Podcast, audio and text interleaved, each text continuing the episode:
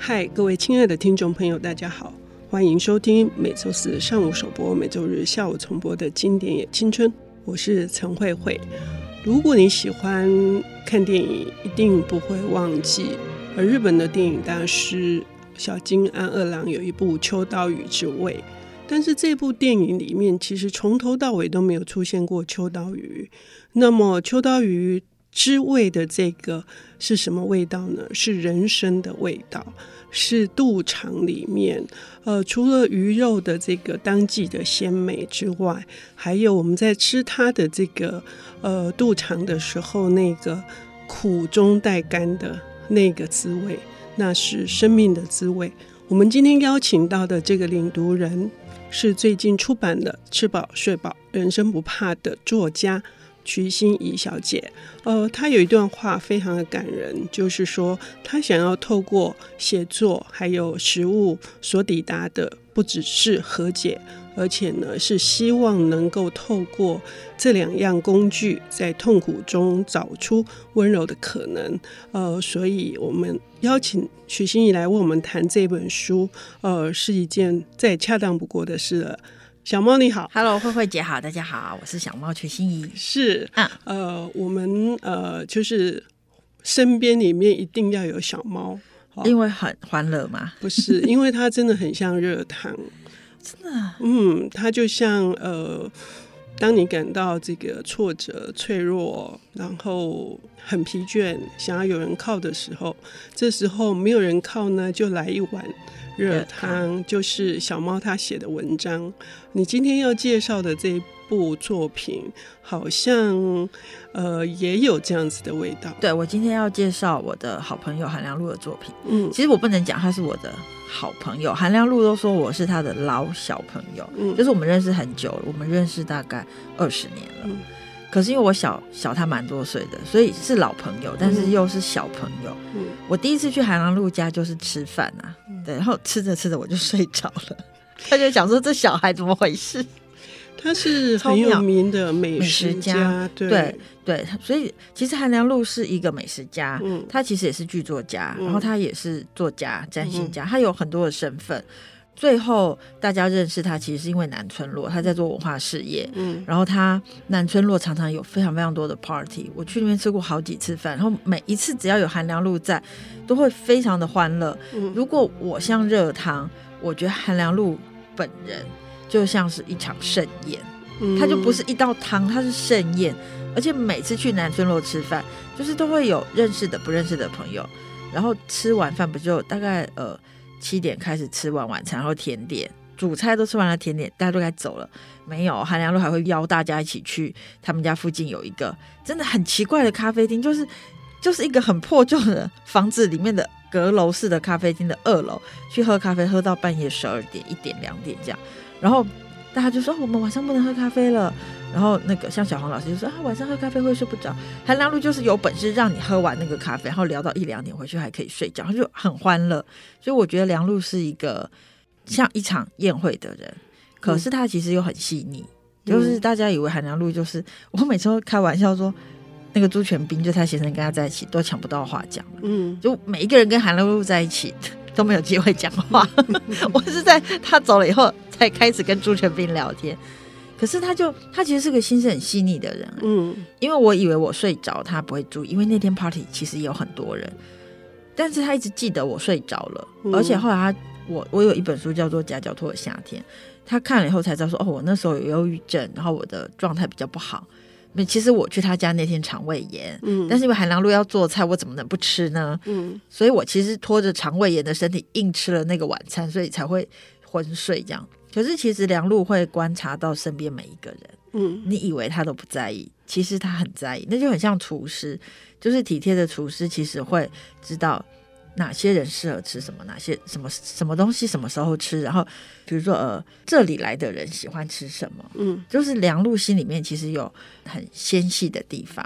对，嗯、那梁璐家之味其实就在写他们家的食物，嗯，然后。从丧事之味、永恒之味，就是它分成几个部分来谈。其实我我好喜欢这本书，我每次看到这本书都还蛮感动的。嗯，对，我自己读的时候也非常多的回忆涌上来哈，比如说，呃，伤势之味当然是他谈他高龄过世的父亲哈，嗯、他的很多关于食物的这些记忆哦，不只是那个味道而已，事实上是他们相处过的所有的那些美好时光，在餐桌上啊，或是上馆子，嗯、那还有母亲的、阿妈的，对。呃，还有父亲是逃避战乱过来台湾的，这里面有好多故事。对，所以其实我其实觉得食物的书写最动人的，其实不仅仅是不是在讲说这道菜怎么做，嗯，也不是在讲呃这个菜的味道。其实我觉得每一道食物最动人的背后，是你这道食物跟你的连接。嗯，比如说他讲那个呃妈妈吃不下的 cheese 烤鱼，我看也很感动，嗯、因为是在那个。呃，玻璃路，对不对？嗯、就是他妈妈走了以后，他都不敢带他爸爸去他没钱去的地方。嗯、然后某一天，他就跟他爸爸说：“那我们去老爷爷酒店。”吃 buffet 好了，吃 buffet 总不会踩到雷了吧？嗯，结果没想到他爸爸吃了那个冰淇淋以后，就眼眶就红了，因为那是他爸爸跟他妈妈回上海的时候吃的冰淇淋。然后他妈妈还说，这个冰淇淋在上海吃好像就比较贵，嗯，所以他妈妈用了两倍的速度，就很可爱，用两倍的速度把那个冰淇淋吃完，就他就踩到一个雷，然后他爸眼眶就红了。嗯、然后他就说，他有一天自己经过民生西路的时候。就看到那个老餐厅，嗯，然后因为他自己也回避他妈妈以前去吃过的餐厅，可是他那天就决定，那我进去吃切丝烤鱼，那是他妈妈最喜欢吃的菜。就菜一上桌，他就一直哭，一直哭，因为他就想到他妈妈，因为他妈妈生病的时候就没有胃口，然后都不想吃，所以他们其实之前就在抱怨他你为什么不吃。可是他妈妈好像是胰脏癌，胰脏癌是非常难发现的癌症。所以他妈妈其实生病了，那胰脏癌就是从发现到过世，通常都时间都比较短，所以他其实就有很多的悔恨跟想念，然后再吃那个鱼。所以其实我就觉得，呃，那个动人的不是那个鱼有多好吃。其实我有一次很无聊，我跟我的朋友们，因为玻璃路真的很有名，嗯，然后我们就决定我们要来一个怀旧之夜，我们就约去大稻城看歌仔戏，看完之后就一起去，一群人一起去吃玻璃路，就是 其实它。以现在的标准来说，真的就还好。嗯，可是就是吃那种老味道。那梁璐去吃起司烤鱼，吃的就是对妈妈的想念，然后就一边哭一边把那个鱼吃完了。嗯，对。他在之前描述说，他一直忍着不哭，哈，一直没有办法呃宣泄那个情绪。可是等到那个下午，就是事实上是客人最少的时候，嗯、他一股冲动就冲进去，坐在雅座里头，二楼，然后就爆哭、欸。哎，对啊，嗯，那我就想到小猫的作品，这个吃饱睡饱，嗯，人生不怕里面也讲到这种。就是能够这样子吃着食物，就是能够哭着把饭吃完的人，一定可以好好长大。嗯，就是我其实觉得我们真的都经历过那种呃边吃边哭的过程，嗯、一定都生命中一定有好几次是这样。嗯、我记得我有一次，我我其实没有爆哭，但是我还流了两滴泪，是是跟韩良露有关。嗯、就是呃我奶奶，因为我在吃饱睡饱人生不怕里面有提到几个我奶奶的故事。我奶奶是上海人，很会煮腌笃鲜。就正好我奶奶过世的那年冬天，然后那时候我们本来要搬去花莲，所以梁璐就请我们吃饭。他就说：“哎、欸，今天那个南村肉做上海菜，我记得小猫是上海人，你就过来吃。”这样他都没有跟我们收钱，就叫我们去吃。可是我去吃，就是你知道，每其实每一家做腌笃鲜都有些微的不同，你是用排骨还是五花肉还是腿肉，这样都有点不同。就后来梁璐，我我一吃到那个腌笃鲜，我就我就哭了，这样子，这、嗯、就是我奶奶的味道。其实梁璐就说怎么样有像吗？我就说有一些地方不太一样，但是因为我奶奶刚过世，所以我喝这个汤就有很多感触，这样子。嗯，对。梁陆在写烟笃仙的这个文章里面是放在后面的永恒之味哈，嗯、其实很小一段，但是好好动人，就是写说为什么是腌的是呃。老的味道，然后鲜是生，就是新鲜的肉。嗯，嗯，然后如果没有苦味，就没有甜味。对，对，如果没有这些老的味道，就调不出鲜的鲜味。对，就五味杂陈啊，人生是。我就认为说，为什么是呃，里面就是很多是苦尽甘来的那一种，或者是呃，一定要尝到人生各式各样的这个困顿。才能够去在食物里面一方面找到补偿，然后一方面发现一些什么哲学。对啊，因为他他里面还有一篇写的也很直接很可爱，就是喝苦茶，因为他阿妈都会带他去喝苦茶，嗯、阿妈会给他青草茶，然后他喝苦茶，他就会觉得干嘛要喝苦的？嗯、而且我我后来看那篇就笑出来，原来韩良露其实年轻的时候不爱吃苦瓜，嗯，因为我们小时候都会觉得说吃苦瓜就是长大，所以我跟我表弟们。在外婆家的时候，我们都会比看谁敢先吃苦瓜，谁就长大，就很幼稚。然后大家就一直吃苦瓜这样。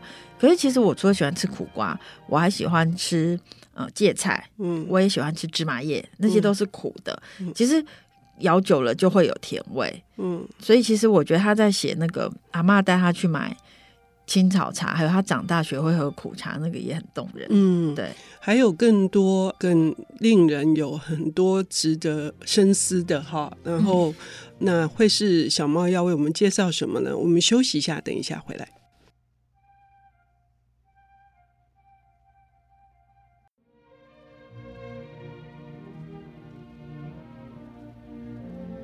欢迎回到经典也青春，我是陈慧慧。我们邀请到的领读人是刚出版的《吃饱睡饱人生不怕》的作家小猫瞿欣怡。她今天为我们带来的这一部作品，呃，是美食家，同时她有很多种身份，又是翻译家，哈，嗯，呃，占星师，对，他也在南村落里面，好、嗯，做了很多关于文化的工作。他是韩良露，这本书是《良露家之味》。上半段节目我们谈的，就是这个食物的滋味是生命的滋味。那小猫呢，跟梁露是朋友，而且是老的小朋友。他说我是老小朋友，朋友是呃 可爱。除了这个伤势之味，还有永恒之味，中间有一大段非常好看的是丰盛之味。对、嗯、对，丰盛之味，因为我在上一段节目有讲，韩良露本人就是一个盛宴，嗯，他办的 party 就是一定是宾主尽欢，而且就是丰盛，嗯。然后我就在想说，什么样的人会办出这种 party？可是我看了那丰盛之味就笑到不行，因为他们家竟然有一个食物间呢。嗯、然后在那样的年代，他爸爸竟然一箱一箱的苹果啊、梨子这样买回来。然后还有什么巧克力什么的，然后而且他竟然就带大家进去一起吃，嗯，就是我看到那边一直笑，是因为那个就跟我的童年有点像，但我我爸没有那么有钱那么夸张，就是有什么食物柜让大家吃。可是我就想到我们家小时候啊，就是我们也住眷村，然后就要烤肉，然后邻居就说我们来烤肉吧，我就说好啊，然后说要烤什么呢？然后大家就说那我们回家看有什么东西可以带，我们就来烤好了。然后我跟我弟就说好啊，我们就接派到任务，就我邻居啊，就是带甜不辣啊。豆干顶多带一点香肠，然后或者是猪肉片这样。那我跟我弟回去以后就想了很久，想说怎么办？我们家没有豆干跟甜不辣，但我们家有乌鱼子啊！听说乌鱼子可以烤呢。我跟我弟就两个白痴，把我们家乌鱼子搬出去给大家烤了吃了。然后他我爸妈回来就说乌鱼子呢，我们就说我们我们就说我们今天下午烤肉好开心哦什么的。我爸就说那你们带什么？我们就说就是那个乌鱼子啊，不就一直放在那边吗？然后我们真的差点被揍死。然后后来我妈就说。那那个谁家谁家带什么，我们就说 哦，就是豆干跟甜不辣。而且我们家过年，因为我我们以前在眷村，我们家比较大。我妈就很好客，就是我阿姨们都会来我家过年。我们家过年是从除夕吃年夜饭，可以一直吃到初三、初四，就是就是流水席般的一直吃。然后我们家打麻将都是三四桌这样，然后你就是招待这么多人。我记得最过瘾的是有一次过年，我们竟然是从除夕都没有换衣服哦，而且我们已经搬离眷村了，但我妈还是招待很多人。我们就是穿着睡衣，跟我阿姨从除夕打麻将打到初四，每天都有。年夜饭一般的晚餐可以吃，所以就是很类似。可是其实我就觉得我很喜欢梁璐写分享食物，因为我觉得分享食物是一件很幸福的事情，不管是丰盛的，或者是像有一次国际书展，我就很饿，然后我就碰到心灵工坊也是叫心仪的人，他是一个编辑，他是我的好朋友，然后我就很饿，我就跟心仪说我好饿，就他正在吃地瓜，他就把地我不是很喜欢吃烤地瓜，他他就把地瓜分一半给我。我就觉得好幸福哦！嗯，嗯，我就跟他说：“你以后可以跟我借钱，因为你把你仅剩的半个地瓜还分了一半给我。”可是梁璐他爸爸好像不是只有给家里的人设食品间，他们把里面的东西拿出去分包啊，就分啊。你刚刚吃年夜饭的时候，我也想到他爸爸把当时逃难出来的这些。弟兄哦，对对对对对都揪到家里来吃了数十年的年夜饭，对，可是越吃越凄凉。对，其实因为他爸爸都会说，呃，吃穿不穷，嗯，可是我爸的口头禅是吃吃不穷，嗯，其实吃会穷啊，因为那些都是钱呐、啊，嗯，然后他不是他讲说，他里面写说他爸爸路过人家在有一个。那怎么榴莲？嗯，他爸从来没有看过榴莲，嗯、就人家就说这不能卖，这是人家送我的。他爸就说高价可以卖吧，嗯、他爸就花了一千块买，一千块你知道多大？那是当年小学老师的薪水才八百，嗯，他爸就花了一千块买那个榴莲，然后硬把它杀来吃，吃了以后觉得很难吃，就把它扔了，就一、嗯、一个月的薪水就没了。嗯嗯，然后而且他他有提到，除了他爸爸是这样，其实我觉得那里面就是请。部队的人来吃年夜饭，还有里面吃一些外省菜，我觉得其实是乡愁。哎，他有提到说他爸爸有一个朋友，有一年就办大闸蟹趴，嗯嗯、在那个年代办大闸蟹趴真的很困难嘛。嗯、然后而且那螃蟹是一篓一篓的，嗯、每个人都会吃的可以吃到七八只。嗯、结果大闸蟹是很贵的，嗯、很贵的东西。就那一天，他爸爸竟然就是他们吃完要走的时候，他爸爸竟然跟就是跟他妈妈说，他今天真的花大钱了。嗯、就对他爸爸来说的大钱，一定是很大的钱这样。嗯嗯、可是隔年那个那个上海来的长官就走了，嗯、所以我觉得梁璐那段写的很动人。他说，也许他就知道他的生命很短，所以他要把这些钱都挥霍掉，让大家来吃的很愉快这样。嗯嗯，嗯我看了以后就好羡慕，因 为我好喜欢吃螃蟹。对啊，尤其有一段，他是说有一个夏贝贝哈，嗯、他做的香肠是老家的香肠，嗯、是他吃过所有，都是在年夜饭的时候那个夏贝贝会带来。可是有一天突然没有香肠了，有一年突然没有香肠了，一直到他去西班牙又吃到差不多同样的味道，嗯、所以那个味道会把所有的怀念之情全部带回来。对，嗯、而且他。除了他爸爸会这样做菜，嗯、我觉得梁璐真的好幸福，因为他阿妈也会做菜，做台菜，而且大菜。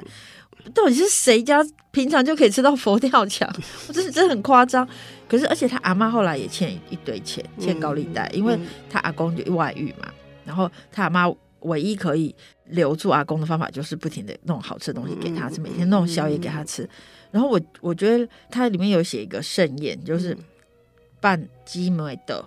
嗯，是这样念嘛？嗯嗯，就是办姐妹桌，嗯，嗯。呃，要出嫁的呃女儿，呃娘家都会帮她办一个姐妹桌，很丰盛，然后吃什么四只猪脚，然后表示娘家以后都给你依靠这样子。嗯。嗯、可是因为她阿妈是私奔的，嗯，跟布庄的不是私奔，就是她爸爸要把她嫁给一个好人家，但是她阿妈就看上了布庄的少东很帅，所以就硬要跟少东结婚，嗯，她就没有吃到姐妹桌，所以她的婚姻就很坎坷这样子。嗯、阿妈每次都说，因为我没有吃到姐妹桌。所以他妈妈要出嫁的时候就有姐妹桌，然后梁璐就吃不到嘛。那当然他没出生，可是当他阿姨要结婚的时候，他高中他就吃到姐妹桌，就是阿嬷就是疯了，就是十二道菜，然后每一道菜都澎湃到爆炸这样。我每次看到那边，我就觉得梁璐你真的太好命了。你看哦，我们其实不止呃。看到的是食物的那个滋味，哈，对，呃，怎么样做法比较简单的略过。那我们也看到非常多的民俗跟文化跟典故，对，还有节庆呢。我们现在不会有这种事了吧？已经很少有他，呃，尤其是那里面有很多台南人的习俗，对，嗯，现在现在。就算要吃姐妹桌，应该就去饭店叫个两桌吧。谁还会在家里帮你弄姐妹桌？哦、现在连年夜饭都去外面吃，哎、嗯，可是我觉得年夜饭去饭店吃一定不好吃啊。嗯，就是年夜饭我还是会坚持在家吃。嗯，而且现在都有很多年菜，像我弟他们就是工作很忙，所以过年就是弄年买现成的年菜。我去年嗯前年操办了一桌年菜。最得意的就是我们有用现成的年菜，我就是全部都从头自己来这样。嗯嗯，当然要从头自己来啊！你为什么要买现成的年菜？嗯、哦，然后讲到梁璐啊，他因为他实在很喜欢分享食物，嗯、而且他在食物上面做了很多的田野跟功课，嗯、所以其实我对韩露还有另外一个很深的印象，就是吃润饼。嗯，其实对我来说，我我们是上海家庭，我并不知道清明节要吃润饼。嗯，可是其实我是到韩良路办了润饼节，嗯、我才知道原来清明要吃润饼、欸。哎、嗯，嗯嗯，对。然后那个润饼节，他就请兴业的厨师来做润饼，然后每个润饼里面还放两块乌鱼子。真的好好吃哦，而且就是就是随便你吃，没有限制的，你高兴吃几卷就吃几卷，这样，这样我觉得他就是从他爸爸那边来的那种很疯狂的。疯狂的想要款待别人，这样是，而且就是等于阿妈这种想要拴住阿公的胃的这呃，以食物来联系跟家人的紧密关系，也在他妈妈身上，所以梁璐才会同时拥有这个呃，是外省家庭的上海的对呃这个灶神，有一尊灶神，有阿妈这里是台湾的另外一尊，真的好羡慕哦。嗯，对，那。可是他自己又说他是食神坐命，对不对？就是呃，有有些人的星盘就是有食神坐命，嗯、就是就是很有吃的福气。嗯，就是我我也觉得我我应该也有食神坐命，就是有吃的福气这样。嗯，但但我觉得梁入很珍贵的地方是，他们的吃不是吃饱，嗯，而是吃的非常的巧。嗯，我说的巧，并不是像佛跳墙啊，或者他爸爸有时候很疯狂做那些大菜。其实那个巧是，比如说像阿妈。这本书我真的很喜欢，我一直记得他阿妈买鸭蛋这件事。嗯嗯、阿妈买鸭蛋不去关渡宫买，嗯、阿妈买鸭蛋会坐火车，然后到了淡水，然后再走一段路回头，直接去养鸭人家买鸭蛋，嗯、因为他知道那是最好的，而他们不会拿出来卖。嗯、我就会觉得哇塞，就是为了买一个鸭蛋可以折腾一个下午，是一件多么美好浪费的事情啊！就是好奢侈，好羡慕哦。而且还说，呃，通常。农家会留给自己的，对哦，不会拿出来卖的才是好货。当然，当然，好，谢谢小猫今天为我们带来这一本呃长片的这个食物的味道，同时也是生命的滋味、永恒的记忆，梁陆家之味。谢谢小猫，谢谢慧慧姐，谢谢。